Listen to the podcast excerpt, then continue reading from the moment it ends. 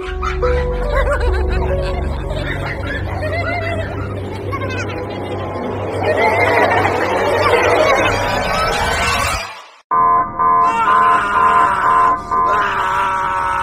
Schrei erhellt die Nacht, so grell wie die Sonne.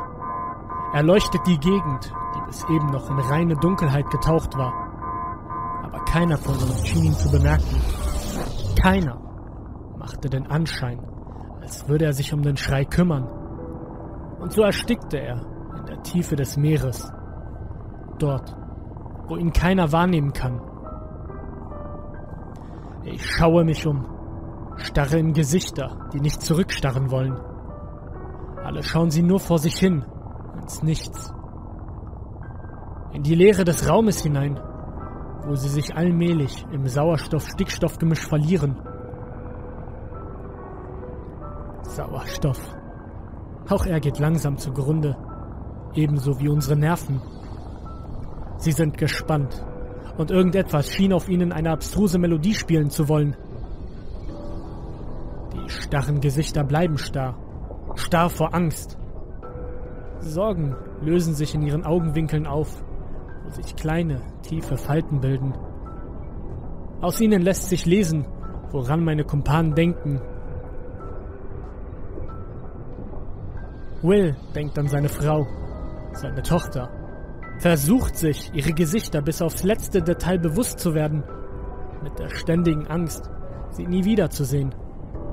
Ruff denkt an sein Haus, sein Auto, seine Harley, die ihm mindestens genauso viel wert ist wie Will seine Familie.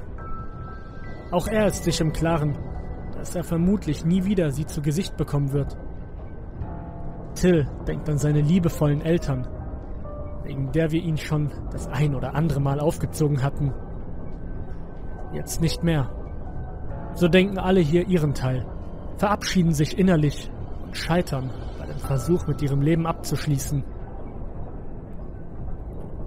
Ein erneuter Schrei, noch greller als zuvor.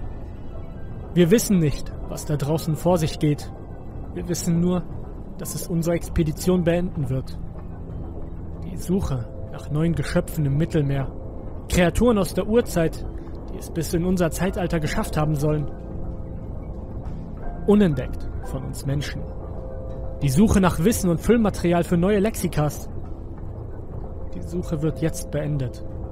Ein paar Blicke heben sich nun, richten sich langsam hin zur Stahltür und bleiben an ihr haften.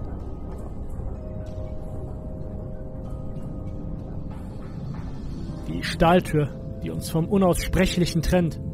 Sie wird angebetet, nicht noch einmal aufzugehen. Sie sollte nur auf ewig verschlossen bleiben. Nie wieder sollte einer von uns hier rausgezerrt werden, hinter diese Tür. Lieber verrecken wir hier alle zusammen, weil uns die gottverdammte Luft ausgeht, als dass wir uns dieser Bestie stellen. Keiner war ihr gewachsen. Wir alle waren intelligent, kräftige Männer größtenteils in ihrer Blütezeit. Und doch waren wir machtlos gegen den, was uns hinter dieser Tür erwartet. Bitte, bleibt geschlossen. Ich kauerte mich weiter in meine Ecke. Die Bolzen des U-Boots pressten sich in meinen Rücken und hinterließen Schmerz. Alles ist so still. Vorsichtig wiegt uns das Boot im seichten Gewässer hin und her wiegt uns in den unaufhörlichen Schlaf, auf das wir nie wieder ein Auge öffnen würden. Ein Massengrab, tausende Meilen unter dem Meeresspiegel, das schien unser Schicksal zu sein.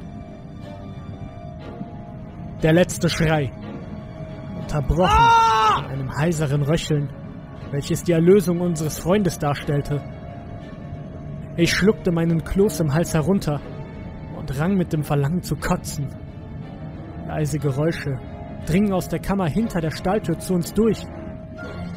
Ein animalisches Schmatzen und Schlürfen und ein zerberstendes Knacken, wie es nur von Knochen stammen konnte, gefolgt von einem grauenhaften Lachen.